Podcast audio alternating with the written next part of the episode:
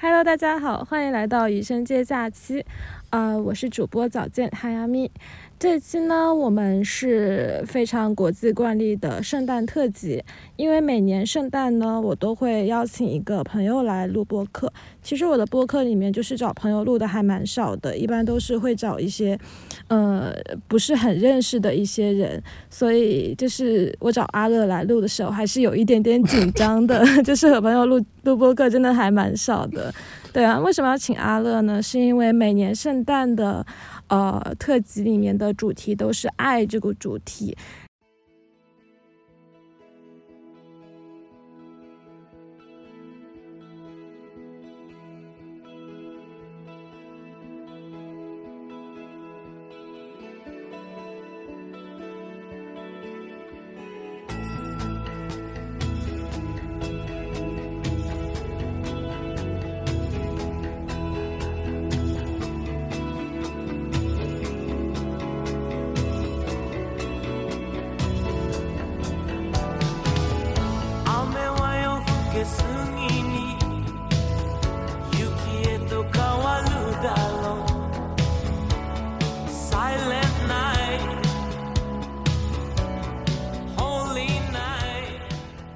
是一个非常，嗯，我认识的男生里面非常情感细腻，然后又又又有很多乱七八糟的那种歪道理的人，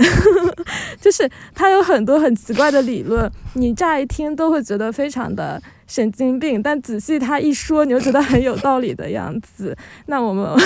我们可以请阿乐做一个自我介绍。Hello，大家好，我是阿乐，然后。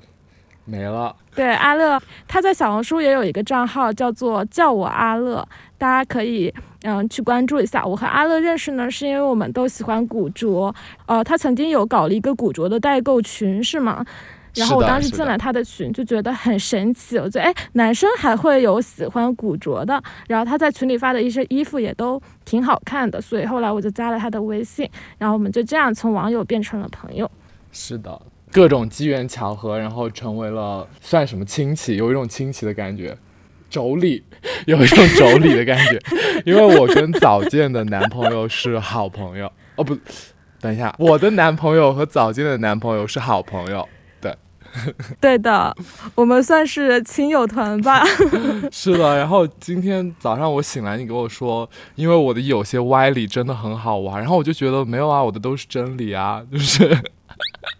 没有啊，你的有一些就是很好笑，呃，比如说之前我们在小红书聊过一个，就是关于 chill 的男生，那个就那个比较大的东西，然后我当时就觉得就觉得你在胡扯八道，但后来你见面之后就跟我讲说，你有这个理论是因为你曾经发现了一个什么什么样的现象，然后你推断出了这个理论，并且你向我得到了验证，是吗？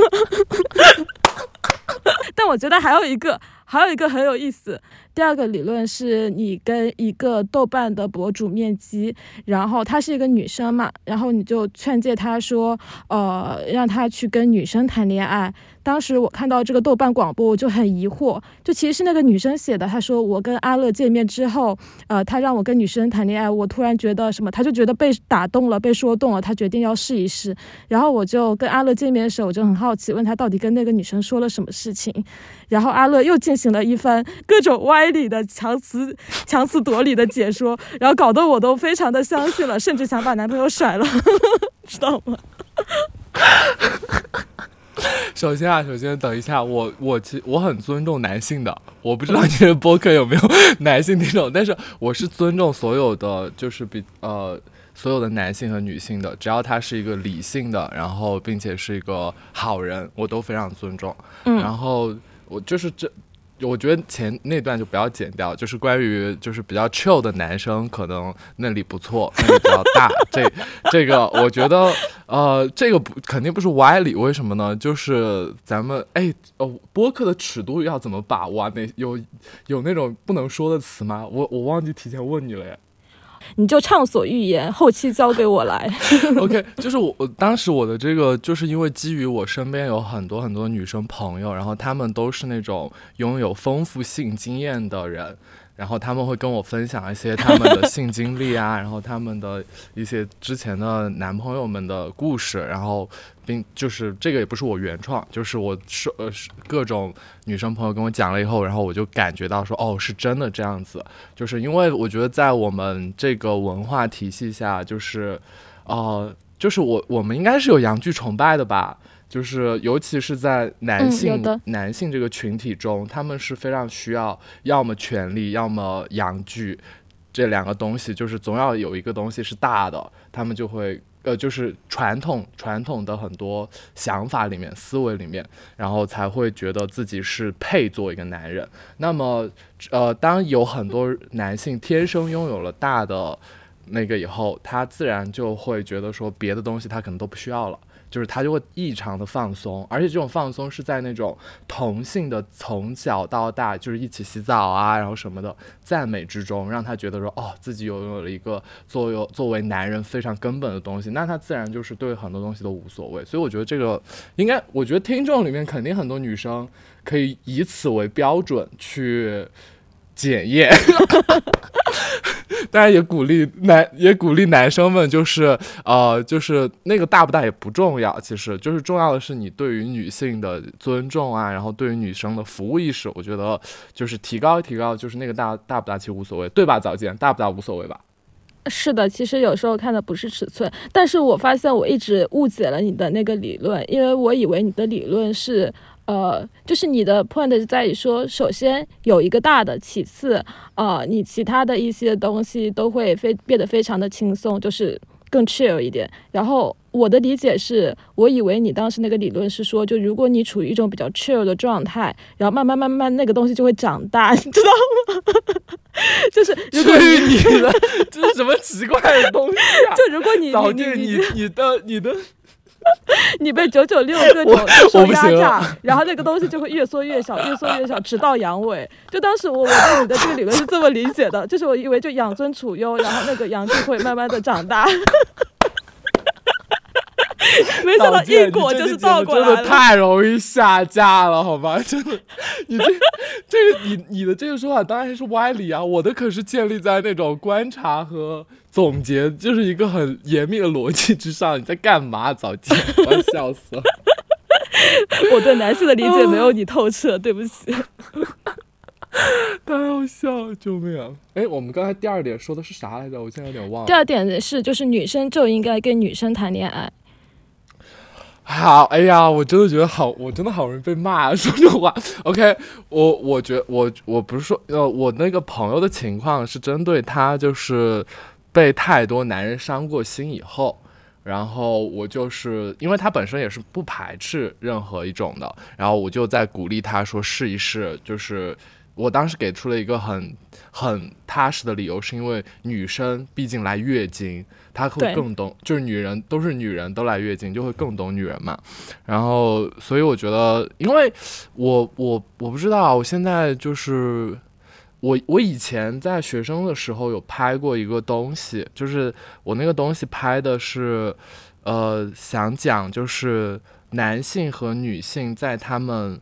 嗯，高潮的时候，他们其实是不会那么确定自己的性别身份的。所以我嗯觉得就是是无论是只要就是你呃情感的体验和性的体验，嗯，他给你的那个感受，就是当然可能说你是很爱这个人，所以你想跟他做爱，那么呃是当然就是是结合在一起。但有的人可能你是想说探索一下什么的，而那个性的体验的时候，其实你是不会那么分出来，就是说 OK 是在爱。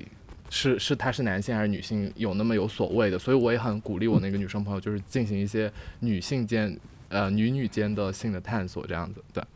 啊，明白了，原来是这样。就是其实我也有一些朋友，他们呃和男生的性爱里面其实没有得到特别好的体验，但他们跟女生试了之后，反而就是获得了一些以前并没有得到的那种感觉。然后我觉得这还挺奇妙的，就是你有看过一部电影叫做《当哈利遇到莎莉》吗？没有哎，没有。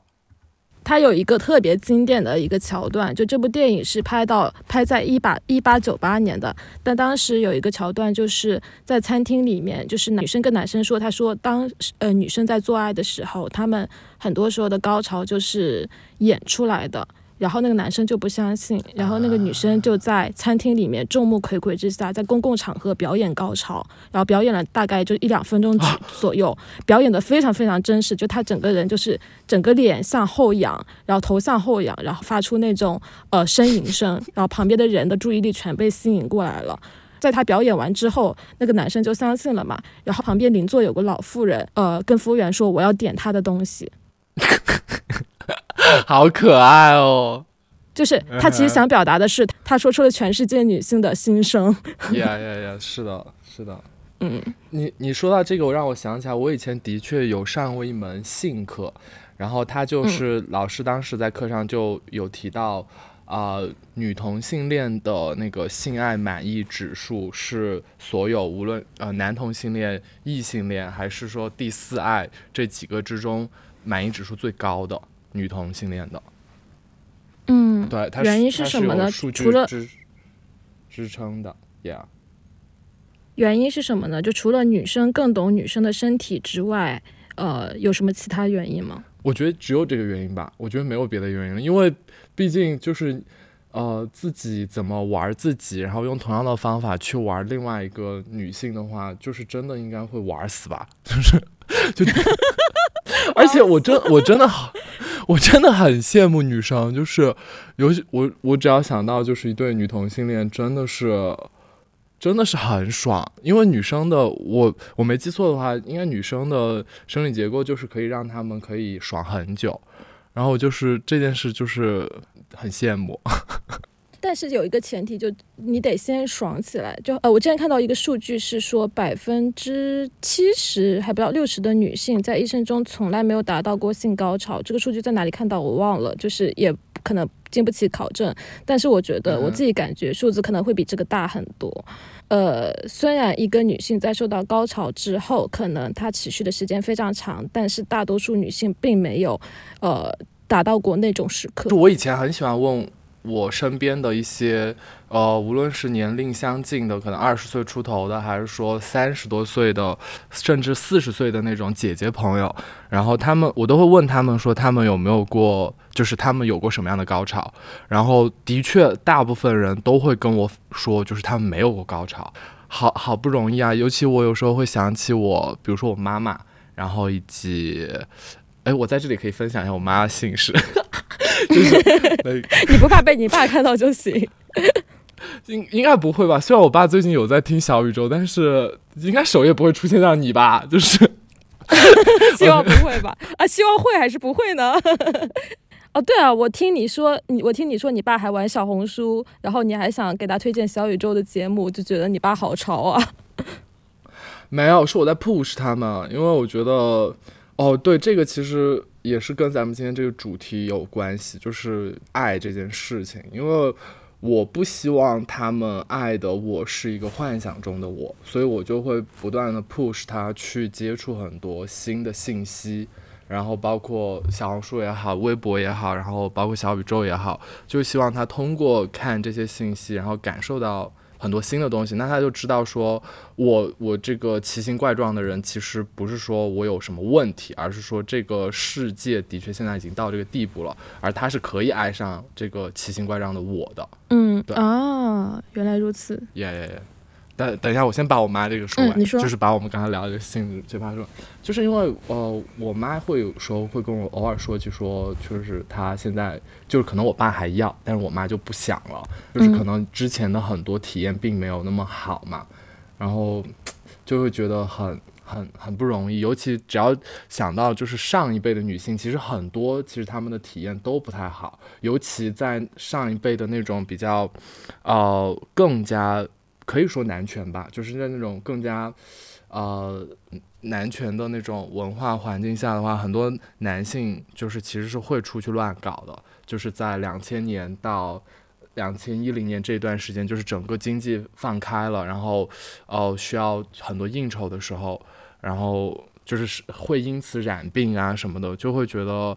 咱们听这个节目的女生们啊，咱们都不能这样，咱们勇敢的啊，就是放飞自己，天天去开什么，也不能说开性解放派对吧，但是就是勇敢的去探索自己，然后一定要自己爽了才行。对，嗯，对，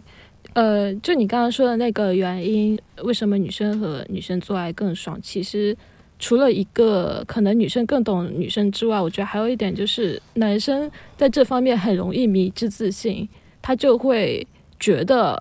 呃，女生是很，他就会默认女生是很开心的，是很爽的。但其实可能他不知道，他爽的只有他自己。认识到另外一个问题，就是叫做纳入式的性交。现在其实我们大部分的异性恋的性交，其实都是纳入式的主流的这一个性行为，但是。呃，其实大家都知道，我不知道大家知不知道，就其实阴道这个分布的结构的话，它其实里面是没有神经末梢分布的，所以呃，很多女权主义者会认为说，插入式这个行为最大的意义就是为了繁殖，很多女性就是这样稀里糊涂的被这个社会给卖了的原因，就是说，呃，因为这个一直是主流的性行为，但是。呃，在阴道里面其实没有任何神经末梢的，但是男性的龟头上面是会有非常多的，呃，神经末梢给他们带来快感。所以就是当这个性行为成为了社会上最主流的一个行为之后，那么女性愉悦就永远成为了一个被忽视的话题。哇哦，学习了，好有文化哦！学习了，学习了，天哪！对，就有篇文章叫做《阴道高潮是历史留给直女的死胡同》。到时候也可以把这个文章发到 show notes 给大家看一下，它其实就是非常，呃，数据和非常科学的解释了为什么女性在阴道的那个插入式性交的情况下很难获得高潮，就为什么这个这个主流的这个主流的那个呃性行为是怎么被建构出来的这个事情。天呐，但是我其实很难想象，就是当会有会有男生会愿意不插入的。进行性行为，我的妈呀！是呀，他们觉得这就不算性交吧？是的，哇哦！而且我觉得插入就是有一种，嗯，对于男性来说是是有一种侵入式的感觉，就是就像你在原始森林里面去捕猎，然后你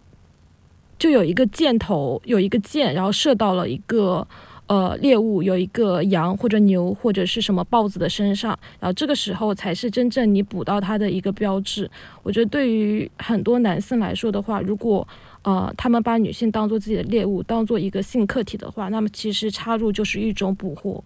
就像那个箭头一样。哇哦，哇哦！那我现在只能说，男人们，你们去找自己的兄弟玩一玩吧，你们互相捕获一下。对，那边也可以插的，你可以试一下。对对对，可以试一下，可以试一下。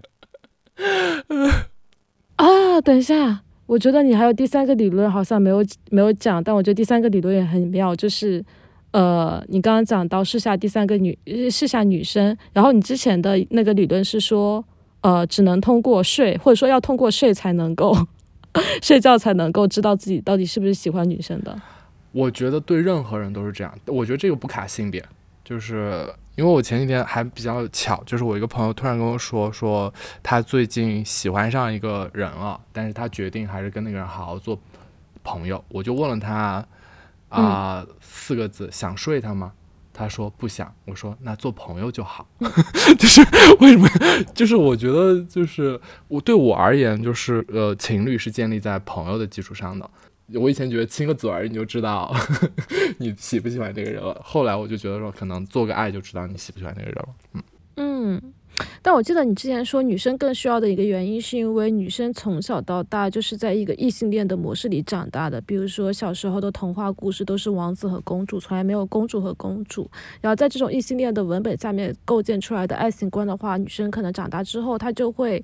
对男性就是有那种嗯怎么说呢范本里的喜欢。但是对于女性的那种喜欢，好像你必须要通过一些很很大一步的跨越，才能够真正去试出我是不是对这个人是有有喜欢感情的。就比如说啊，说的比较抽象，就比如说我见到一个男生，我可能因为天然我就知道我喜欢男生，所以我马上能够知道我想不想睡他。但是我见到一个女生的时候，我的文本里从来没有告诉我说我是可以喜欢一个女生的，或者说。呃，我可以试一下这种这种这种这种这种性别，那么我只能在不想睡他的情况下也和他睡觉，睡完之后再看我是不是喜欢他的，就是这种这种区别。谢谢你帮我补充，谢所以我觉得这个理论真的非常绝，因为真的你跟女生是你。你没法通过日常的约会、散步，还有喝咖啡、吃饭、看电影，因为这些行为你以前跟你的女性朋友全都做过。你要跟嗯你的女性朋友做一些不一样的事情，你才能知道你是不是可能会弯的。那这个事情就是睡觉啊。是的，草见，我还跟你说过这种话，我真的，我当时跟你聊天，我真的是用 拼尽全力在聊，我现在完全忘了，我根本不知道自己说这种话，我！真的觉得你很牛逼，这个理论就是要通过睡觉才能够试出自己是不是有可能的。我真的，我为了 push 自己的女生朋友们不要一老吊死在男人这棵树上，我真的费尽心思在找各种理由在 而且你的理论听起来很荒唐，但是细讲起来真的是让人很幸福。是的，是的，是的，是的，是的，但是我发现，其实好像男生跟男生试的比例要比女生跟女生试的比例要小很多。也就是说，就同样作为一个自认为是异性恋的直女和直男，可能女性会更容易跟女性去试一下，即使她觉得自己确实是呃直的。是的，就是这个是呃，我前段时间看那个，我忘记是应该是厌女吧，就是它里面有写到的，就是那个男性如何确定自己是男性，通过的三种方式，就是他们通过男人间的就是无性交行为的男性认同，然后通过厌女。呃，第三就是通过厌恶同性恋这三条，然后来形成男性间的男性同盟。你有印象吗？哦，有印象，有是的，印象。就是他这个的确是，就是如果如果两个人是好兄弟，又要让他们性交的话，的确有点困难，只能下药了。我我没有没有只能下药。没有没有没有，我觉得的确，我这个倒不是下药了，我觉得这个的确是呃很多男人就是这辈子的枷锁，就是他们失去了特别多去探索自己的机会，因为他必须得确必须得确保他像自己更强的兄弟一样。就是如何去征服很多东西，就导致说他就不断的忽略自己的感受，忽略自己细腻的情绪，然后甚至通过酒精也好，然后通过赌博也好，各种方式去麻醉自己，然后去忽略自己的这些东西，就是这这个都不是药，这个就是文化里面给他们下的药吧，我觉得。嗯，对我我非常有同感，就是呃，《始于极限》里面其实也有个描述，对于男性来说，女性一般是分为三种，哪三种？我来找一下，你还记得吧？我记得，我记得，一个是自己的自己家里面的亲人，比如说自己的妻子和自己的女儿，然后第二种女性是在职场中，嗯、很有工作能力的女性，然后第三种是妓女。啊，对，是的，就第三种其实是欲望的投射，然后第二种它可能就是一种呃，怎么说呢，工作和利益，然后第一种就是一种亲情。嗯嗯嗯，说到这个还特别好笑，前几天跟我爸说，就是跟我爸说起厌女症这件事情，然后说一说，我爸就问我这跟你有什么关系？这个真的是很多那种 好点啊，好点的太点了。太点了。他平时就是特别阳刚，我爸的阳刚是那种我们县。因为我们县比较小，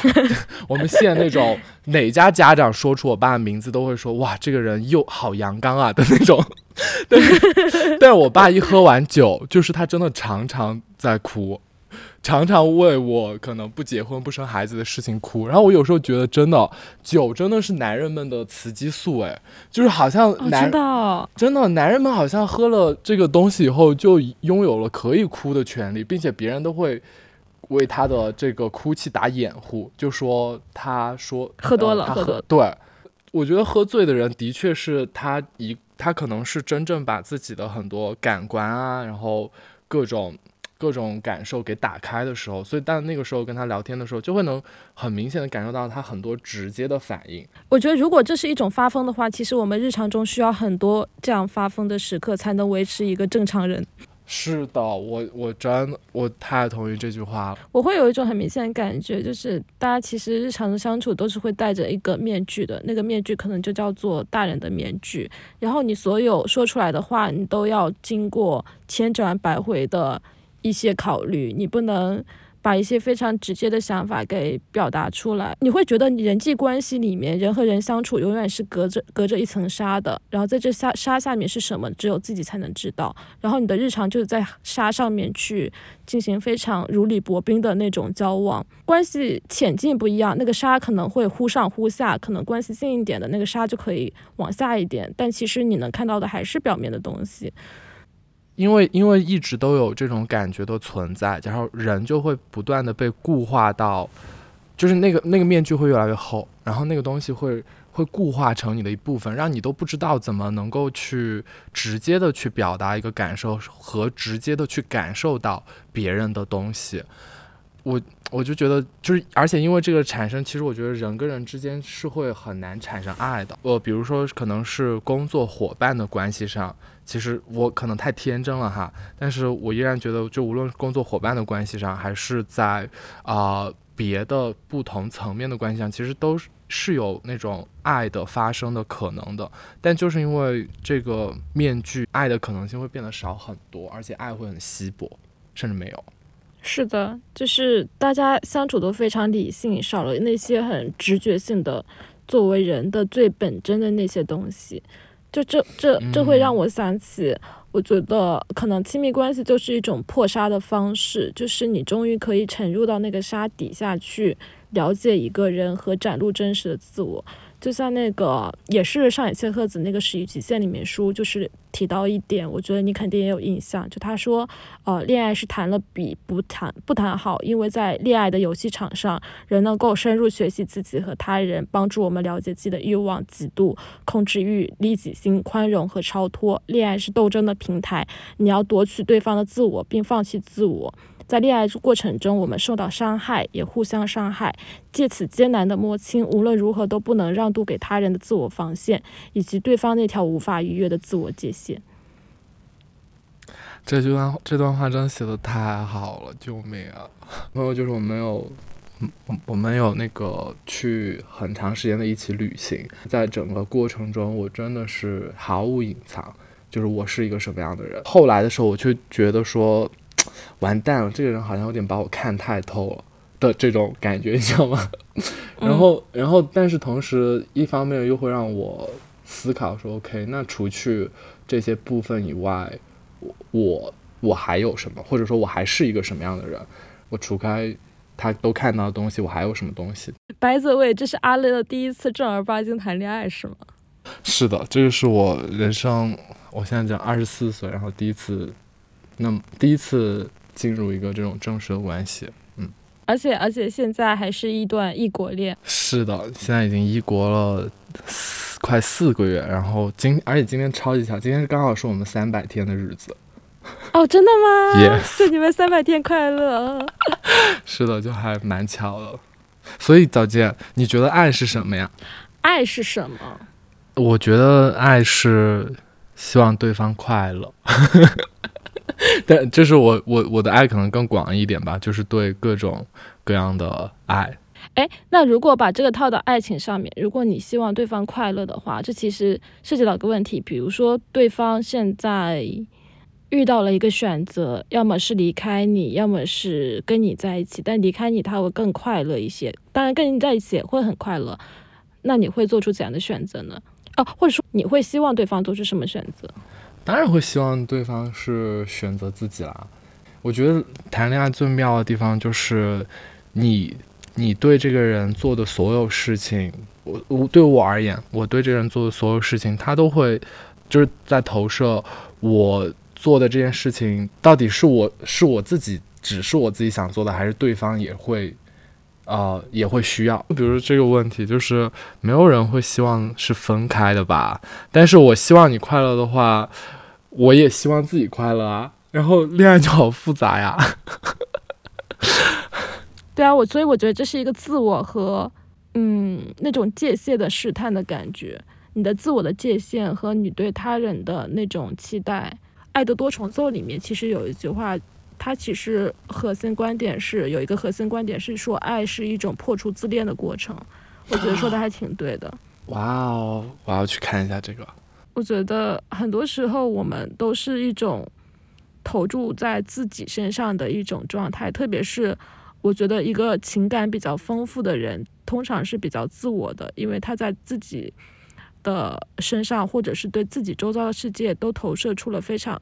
多的一些关注和体察。那么其实这样的话，他对身边的那个人的关注其实是会少一些的。我有个朋友，他其实就是从小到大非常非常优秀的一个女生。然后她在谈恋爱的时候，她有一个很精巧的比喻，就是因为她真的就是能歌善舞，然后各种才艺又很漂亮，又很招人喜欢，就天天跟花蝴蝶一样飞来飞去。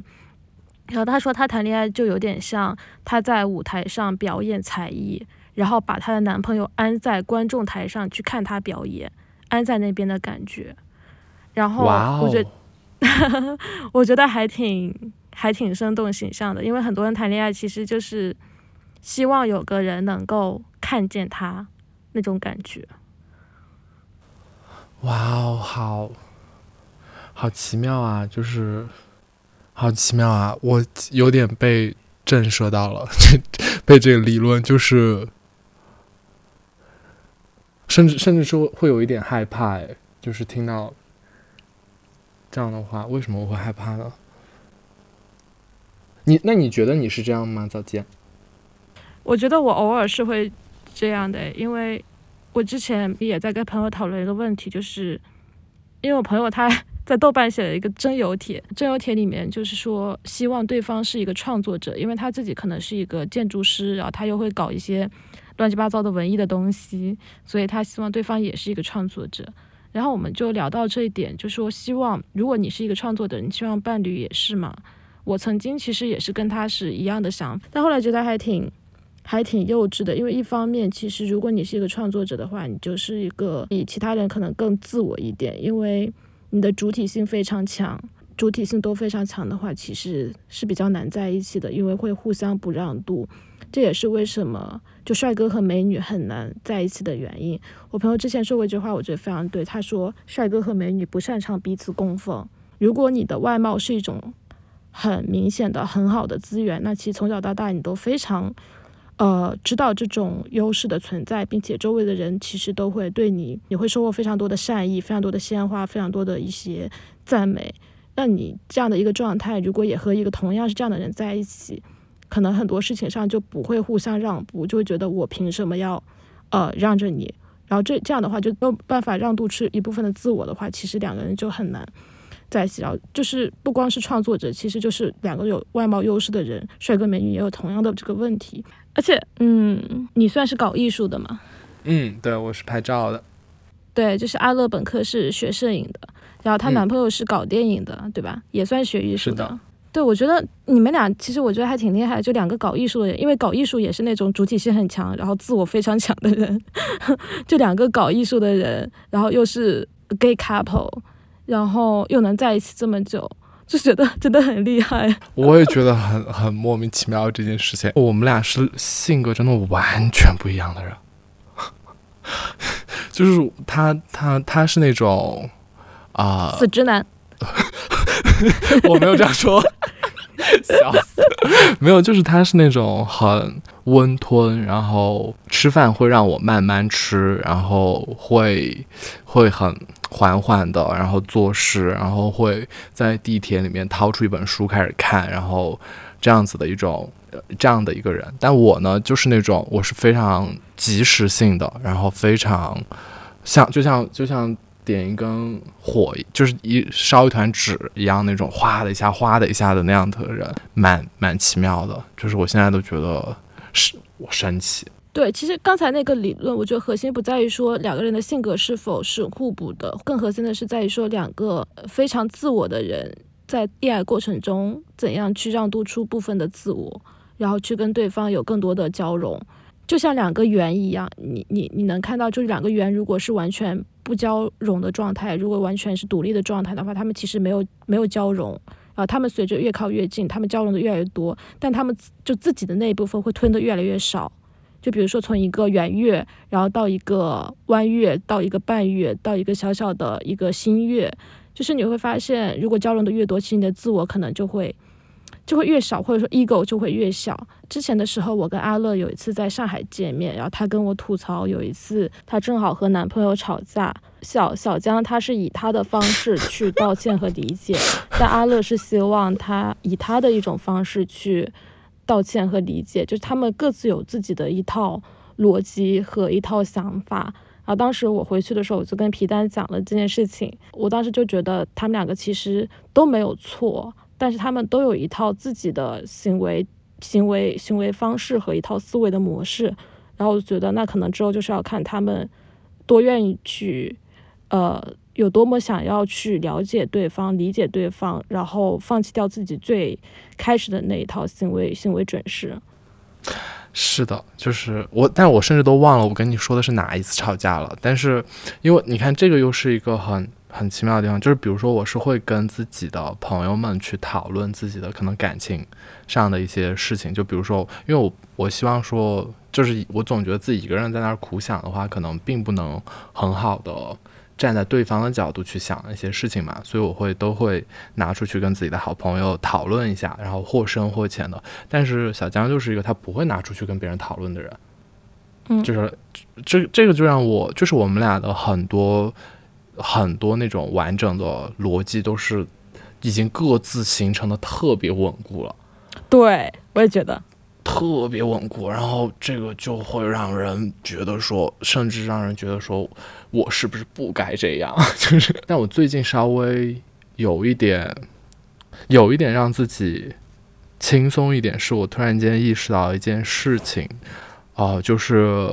啊，就是包括你说的，我们俩要怎么去让渡，然后以及彼此多么想去探索彼此。这个我觉得就是因为我可能之前太太过于沉浸在一种固定的叙事结构里面了，就是我特别觉得说，呃，自己的那个结构是什么样，他的结构是什么样，就是然后我们俩这中间这个结构会有多大的差别什么，我会这样想。但后来觉得，就是我还是可能是去相信对方会找到对方爱自己的方式啊，然后。这个这个会让我觉得更自由很多啊！不要不要那么沉沉浸在自己的这套结构里面。对，就你愿意给对方时间，并且给对方足够的信任。主要是其实也是给自己，就是因为我那么急性子，然后这样子的人的话，其实对方也是，对方也会相信我会有。会有自己的方式，然后去爱他吧，就是都是给双方都是一样的，嗯嗯，我觉得这个在异地恋里面好重要啊，就是给对方一定的空间和时间，并且相信对方是爱自己的，可能只是方式不一样，但是嗯，可能总有一天是会能够互相都能够理解吧。哇，这个异地恋真的，异国恋真的太难了，尤其这种我们时差有。十三个小时，我不知道他，反正他这个人是一个挺奇妙的人，因为我们俩就是是两站在奇妙的两端的那种人，他也他也觉得我很奇妙，我也觉得他很奇妙，然后反正我真的是觉得异地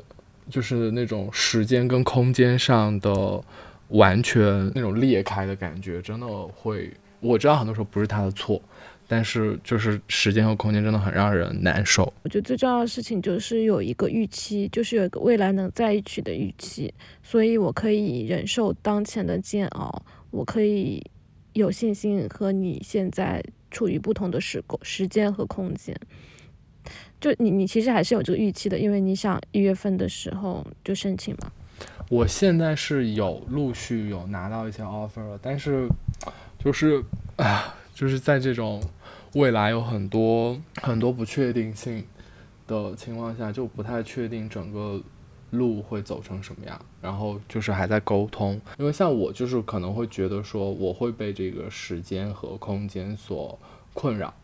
的一种状态。但是他像他的话，可能他就会觉得说无所谓，就是因为我们反正迟早会见面的，所以他没有那么。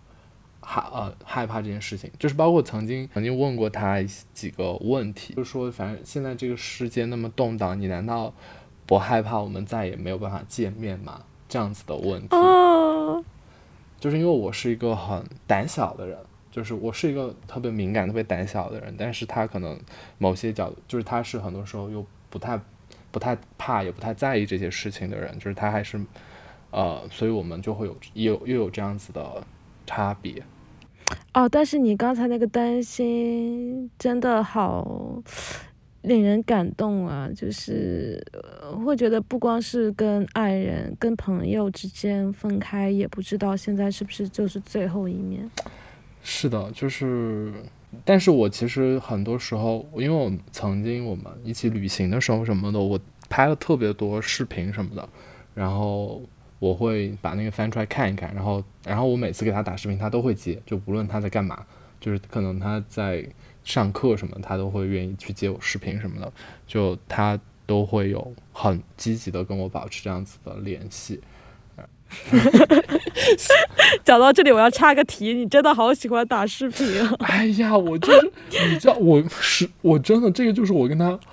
很不一样的地方。第一，他他都他曾经亲口对我说过，他的世界里面曾经从来没有出现过像我这样的人，就是我和我朋友们这样的人。因为我的确是一个很、嗯很很很很没有规矩的一个人，然后也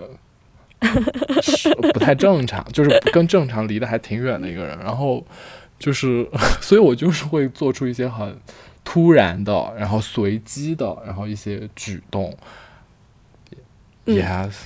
对，我在我在这里要分享一件特别好笑的事情，现在想来都很好笑，就是我。呃，因为阿乐是是我和我男朋友的那个月老嘛，他帮我们介绍认识，然后之前就一直约约约不上，因为阿乐在上海就举办各种集市，呃呃参加各种集市吧，然后反正我们俩时间就一直 match 不上，就就干脆就约了两个人自己见面好了。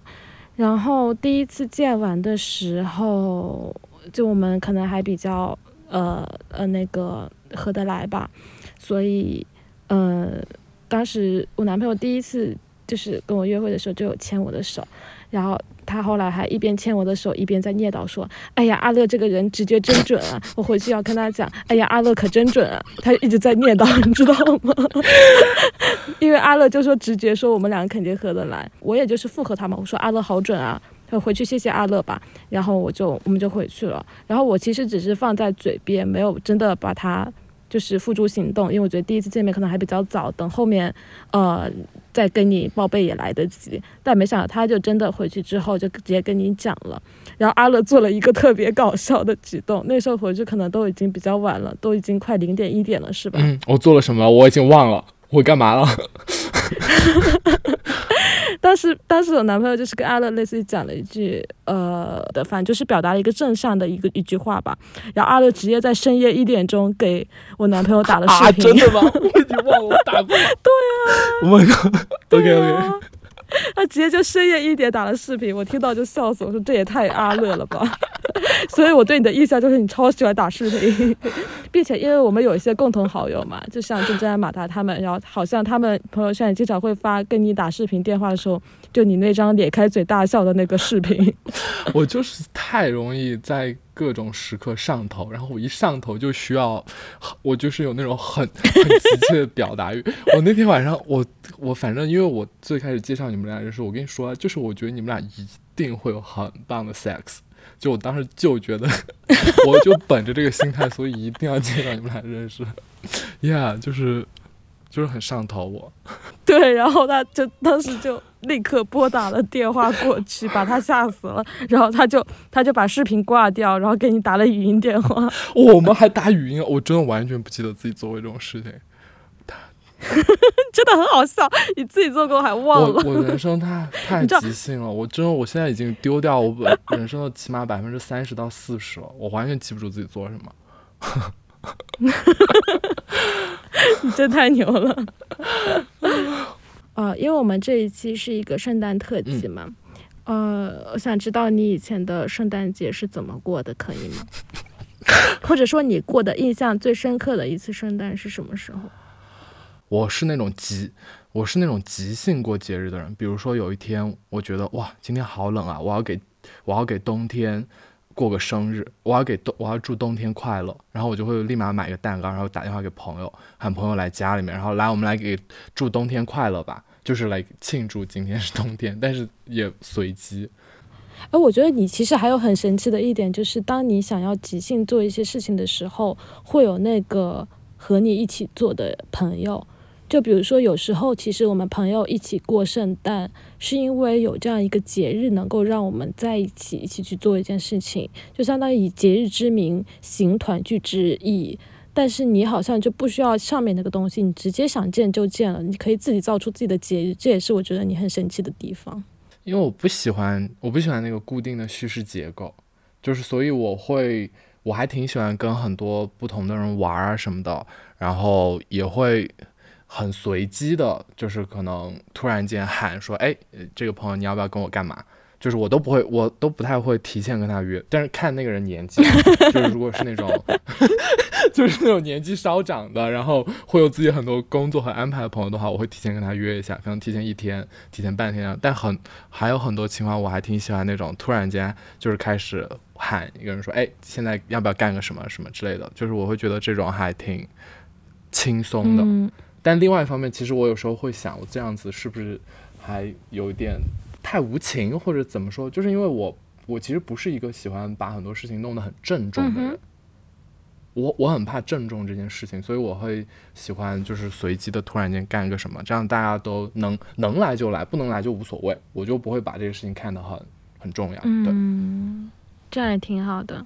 对，我觉得就是我在上海生活，其实有一个很明显的生活。感受就因为我可能之前是社畜比较忙，然后你就会发现，如果你要跟朋友去约什么周末吃饭什么东西，你好像必须要提前一周去，相当于有点像 book 人家的时间的一样，就把人家的那个日程表给看一下，然后选选一个呃可以一起约的时间，就是嗯。你上班的时候约会其实是这样子，呃上班就是约开会的时候是这样，就是看对方空的日历，然后去跟他约一个时间点。然后你下班也是这样，跟朋友要在朋友非常多的一些日程里面穿插穿插一个和你一起共进午餐、一起散步的一个机会，就是。嗯，可能我的一些行为模式，或者我我之前的一个生活环境跟你不太一样，觉得你这种还挺挺好的。我其实也不是很喜欢那种要提前好久约，可能临近了之后，大家又因为各种事情也要各种割。就上海最不缺的就是鸽子吗？嗯，对，我觉得这个是因为就每个人状况不一样，可能因为我本身一直还是喜欢。嗯，自由一点，然后我自己做的很多事情都是不太需要去坐班什么的，所以空闲时间会多一点，然后我就会这样子的方式会比较习惯。但的确，像嗯，比如说就是大家都很忙的情况下，就是的确还是提前约一点会更好，因为大家会没办法，就是时间久就只有那么多，然后要去安排它，真的还挺不容易的都。对，是的。不过现在我也挺开心，现在就不用工作了。好爽啊！你现在过得怎么样？自由吗？现在还挺开心的，但是因为现 在现在上海不是整个都禁止了嘛，我觉得有点无聊，所以我可能一月四号就要呃离开上海，回一趟家，提前过春春节，然后可能年后就要去去云南了。嗯，欢迎来云南。嗯。欢迎欢迎欢迎欢迎热烈欢迎！等我申请完，看有没有机会可以一起玩耶。好诶，我这里呢还是嗯可以去住一住的。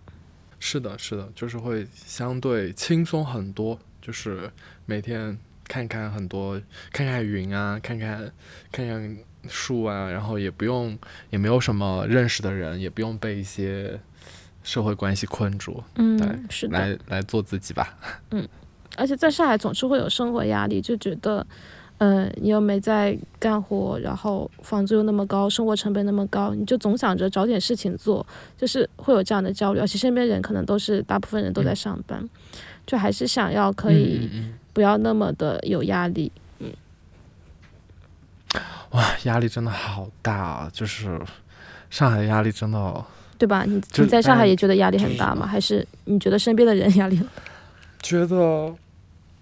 然后其实自己也会有压力很大的时候，就是觉得总总得 push 自己做点啥。你在上海就总有这种感觉，对对对对，你在上海总是有这种一定要做点事情的那种感觉。就是你就比如说去我，因为我长有段时间还一直在 PO 自己的那种呃穿搭的照片什么的，就是恨不得每天都要花很长时间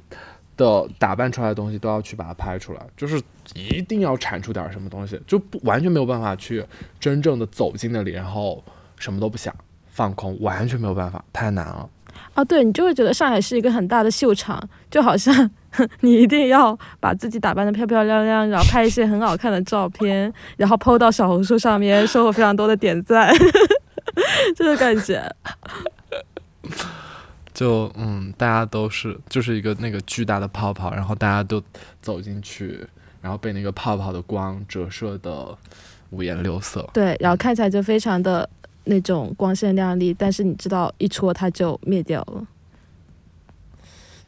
灭不灭？我觉得灭倒是挺难灭的，但是我觉得在那种光鲜亮丽之下，爱情真爱真的很难。是的，没错。是的，就是在那种光鲜亮丽之下，就是整个花花世界里面很难看清，很难看见别人是一个什么样的人，也很难看见自己是一个什么样的人。但是爱跟爱跟真实还真的联系很。很大，就是不真的话没有爱。是的，你会觉得大家都是浮在上面的，就不是没法沉下去去了解一些深的东西。嗯嗯嗯嗯，就是主要没办法，那边那边整个的整个的环境就是那样。但是也有很多人是可以在那种环境下静下来的。我也觉得会有，我会有这种感觉，就因为上海真的还挺五光十色的。你就会觉得自己有很多选择吧，我觉得是这样子的，就是你会觉得自己有很多选择，但往往这个时候，你其实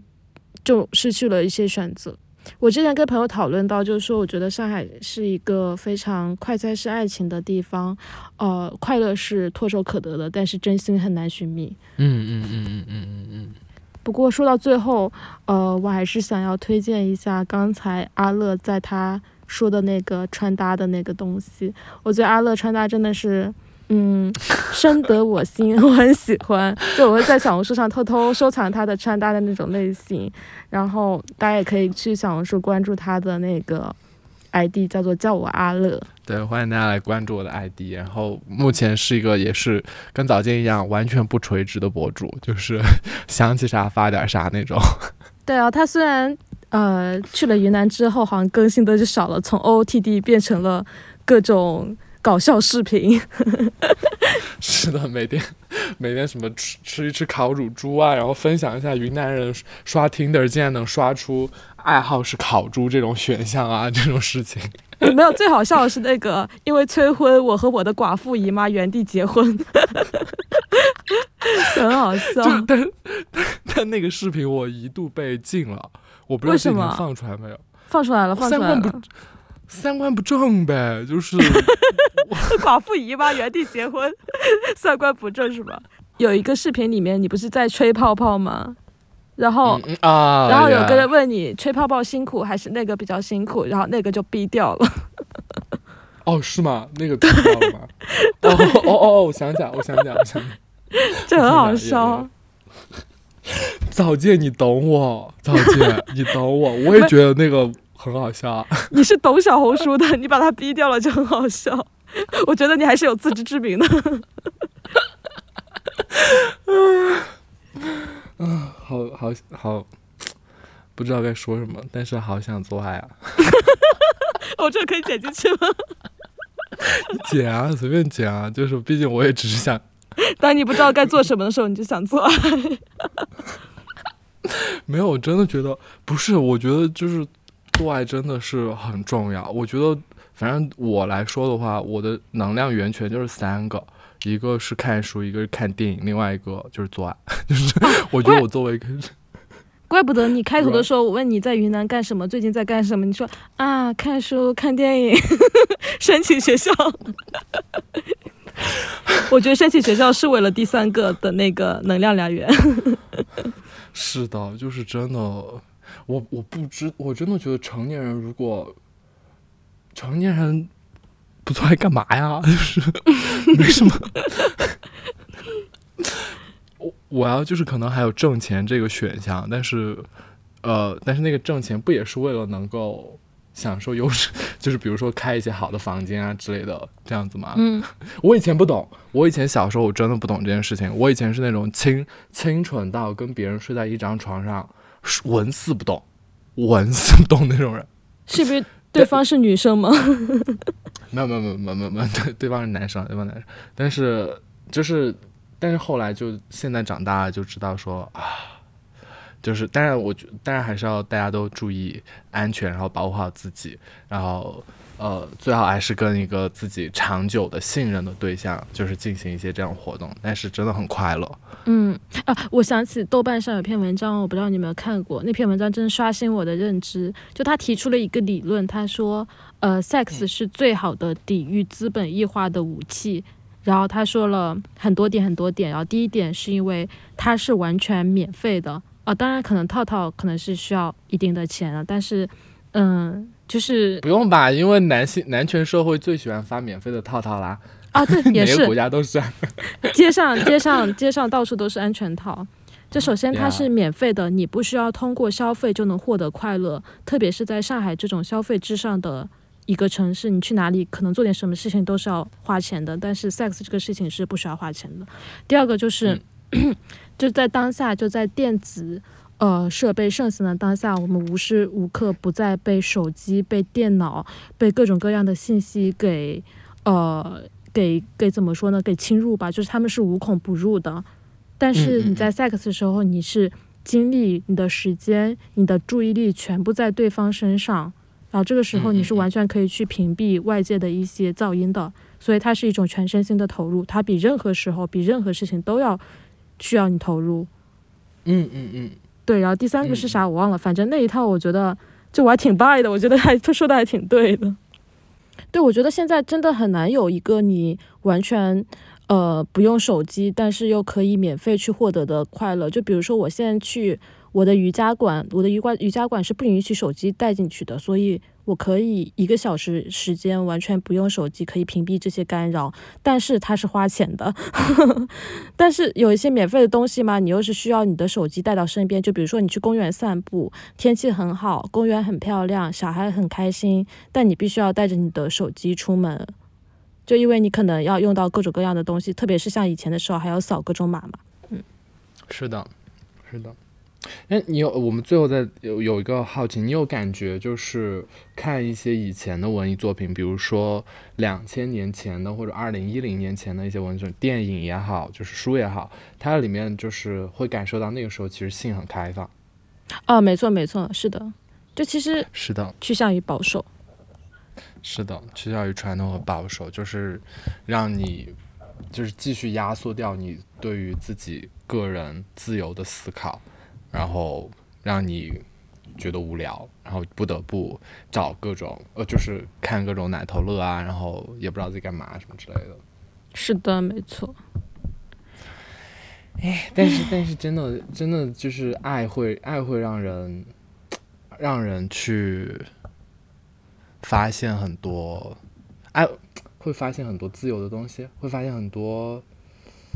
发现很多很多东西，不知道。对，我觉得首先是发现自我，可能认识到了更多的自我之后，你会探索到向外探索到一个更宽广的世界吧。就你能看到更多东西了，因为你走出那个自我的东西，自我的界限。嗯嗯嗯，而且我其实有一种感受，其实我很多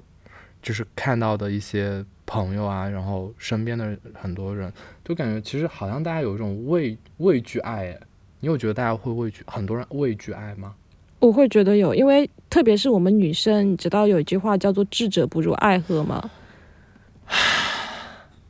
然后还有一句话叫做“呃，世界上只有一种英雄主义，就是认清了直男的本面目之后，依旧选择成为一个异性恋。”就是我觉得这些话术都是反映了现在当下的女性对于爱情的恐惧，或者说对于男性的恐惧。嗯嗯嗯嗯嗯嗯嗯，怎么讲？讲这种话的妹妹们就去试试女孩吧，对，就去试试女孩吧，就是性别不要卡那么死。